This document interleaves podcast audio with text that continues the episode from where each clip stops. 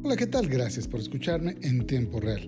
La conmemoración del orgullo gay este lunes debe propiciar un valor central en la sociedad poblana, el respeto. Si su hijo es gay, respétalo. Si su vecino lo es, también. Si su compañero de escuela o usted mismo, pues también hay que respetarse. El estudio de violencia escolar contra estudiantes LGBT en México que elaboró la Comisión Nacional de Derechos Humanos y editó en diciembre pasado, reveló que en Puebla prohíba la homofobia y que afecta de manera contundente a estudiantes en sus ámbitos escolares. De hecho, estamos en el top 5 del país donde más se discrimina por razones de color, piel, peso, estatura, clase social y por supuesto preferencia sexual.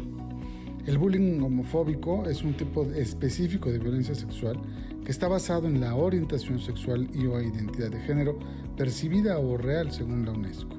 Incorpora diversos artículos académicos este, este documento de la Comisión Nacional de Derechos Humanos del cual le doy cuenta en mi columna en tiempo real.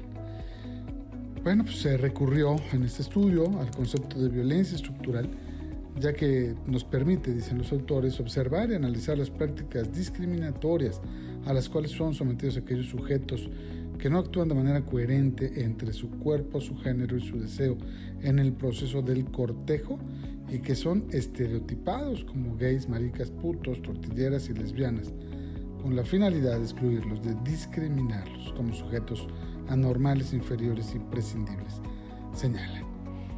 Le recomiendo echarle un ojo la columna porque eh, en esta doy cuenta de este análisis que es tan profundo respecto de un, un espacio de análisis, un espacio de estudio, el Centro Escolar del Sur, eh, de hecho Manuel Bartlett Díaz, así se llama. Lo que refleja, entre otras cosas, es lo que ocurre en la sociedad, en las escuelas, públicas, privadas, claro está.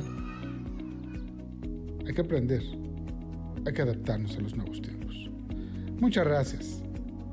Nos escuchamos en tiempo real.